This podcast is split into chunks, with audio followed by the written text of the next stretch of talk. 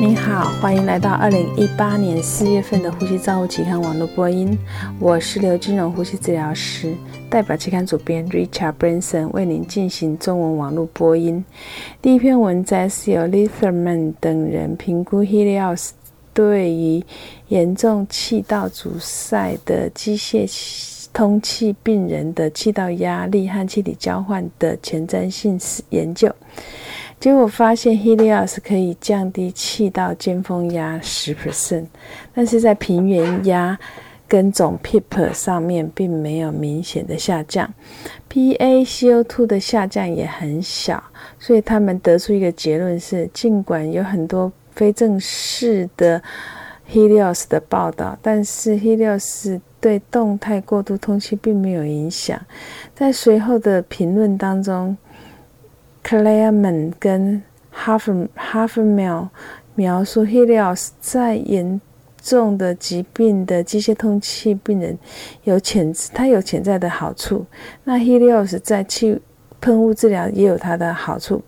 所以它可能比较适合用在疾病比较轻的自主呼吸的病人。第二篇文章由 Provites 等人评估两千年到。二零一二年这十二年间，在加拿大安大略省居家机械通气的研究，他们发现，在安大略省一千三百万的人口当中，居家呼吸器使用的人口数为十万人，约有零点三人。最主要的导因是因为神经肌肉疾病和胸部局限性的疾病。住院比例比前一年下降。C.S. 卡塔伦和卢讲评论开发健全的居家呼吸机注册系统来评估此一群人是比较重要的。第三篇文摘是由 Gupin 等人分析脱机三十分钟自主呼吸试验通过的人，却在一百二十分钟失败的病人的特质。他们发现，这些人他的 PaCO2 跟浅快呼吸指数、跟 PF ratio 和呼吸频率和 pH 与一百二十分钟 SBT 失败之间有独立的相关性。这牵涉到两个以上的预测自主呼吸失败的因子 n a t u r e 和 Trueit 评论这些结论。结果，并且指出可得分可能是有用，但是却不能确定失败的病因。后者对于避免未来失败的关系比较重要。第四篇文摘是由 Bennett 等人评估一种专为低资源场所而设计低成本的 BCPAP 的设备。结果发现，将这些系系统与市场销售的设备进行比较，他们发现他们的性能是差不多的。所以，许多低资源场所的设备已经可以，已经有听说将它引进到新兴国家了。第五篇文摘是由 Raw 瓦。等人分析八十五名基异基因造血干细胞移植儿科 ARDS 病人接受 HIFO 的回顾性研究分析成效，就发现尽早使用 HIFO 是可以改善它的生存率、存活率，并且跟只只有使用 CMV 治疗的病人，它有相相似的结果。这个研究的样本数太小，无法得到确切的结论。但是晚期使用比中呃它的那个呃 HIFO 的比例，跟早期使用 HIFO HMV 的存活率会比较高。第六篇文摘是由 DiGiulio 等人比较传统式面罩和。开放式氧气面罩间的差异，因为理论上开放式的面罩设计它是允许使用比较低的氧气流量，而且不必考虑到二氧化碳重新吸入的问题，所以他们比较的结果发现使用氧气流量可以减少，而且没有其他的异常事件的变化。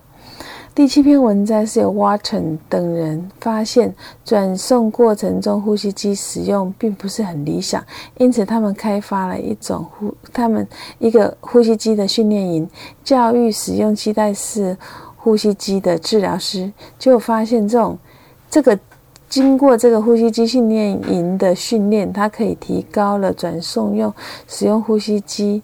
机械通气的知识与技能，而且还可以确定他们需要进行，必须再进行持续的在教育，保持它的完整的技能。第八篇文摘是由胡等人评估四种斜纹胶带固定气管内管的成效，他们将气管内管使用四个节，分别在湿滑和干燥的环境下去测试这种斜纹胶带的滑动，结果发现。双节是防止滑动唯一的节，所以作者建议使用双节可以减少意外管子的意外滑脱。第九篇文摘是由拉萨尔达等人分析多探测器电脑断层摄影，简称 MDCT 这种检测，它哎在检测囊性。纤维化 CF 病人他的肺功能障碍的成效，结果发现 MDCT 在 CF 病人，它可以发现更多的没有通气的区域和通气不良的区域。第十篇文摘是由 Master 等人比较。机械通气期间使用吸入麻醉与异丙酚 （Propofol） 和 Midodrine 之间的差成效差异，就发现，呃，这种吸入性的麻醉剂叫 Isoflurane。可以使病人继续维持他的自主的呼吸，而且减少它可以减少鸦片的需求。因此，该系统使用的技术类似是交换器回收的方式来回收这种吸入性的麻醉剂，叫异佛迷。第十一篇文摘是由 Nicross 等人，他使用干，他将。介入干预组和对照组的数据盲测测验的方式，去比较全身静脉静脉麻醉期间的非侵入性。阻抗测量每分钟通气量胸壁感测器，简称 RVM，在全身麻醉期间，它的监测的能力，结果发现干预组在每分钟通气容积小于四十 percent 的时候，它所花费的时间和呼吸暂停都减少。所以作者认为 RVM 这种监测器是辨识呼吸抑制早期症状。的风啊，有效的工具可以降低病人的风险。第十二篇文摘是由 Maldoman 等人比较支气管炎儿科病人使用头盔和鼻导管接 CPAP 治疗的差异，就发现，在持续六十分钟的交叉实验中，这些设备的表现都非常的相似。在侵入性通气需求上，或者是监测生理数据上都没有显著的差异。那这些数据建议在头盔这一小群组的儿科病人比较，相当于他是鼻导管。第十三篇文章是由 Hillman 等人描述性回顾。他们文章中描述到手术前后侵入性呼吸支持的使用，包括睡眠障碍和慢性呼吸衰竭病人使用 CPAP、BiPAP 和强调性支持通气之间的差异。那睡眠呼吸暂停在手术后期间被认为是。这是一个安全的议题，因此要这次回顾强调这几个安全的议题和其他的问题。第十四篇文章是由 Subra 等人评估人机不同步的议题，他们综合了叙述讨论不同的类型的。非同步的情况、病因以及病人舒适度和结果的影响，还是提供了改变呼吸机设定的检测、纠正和防止不同类型、不同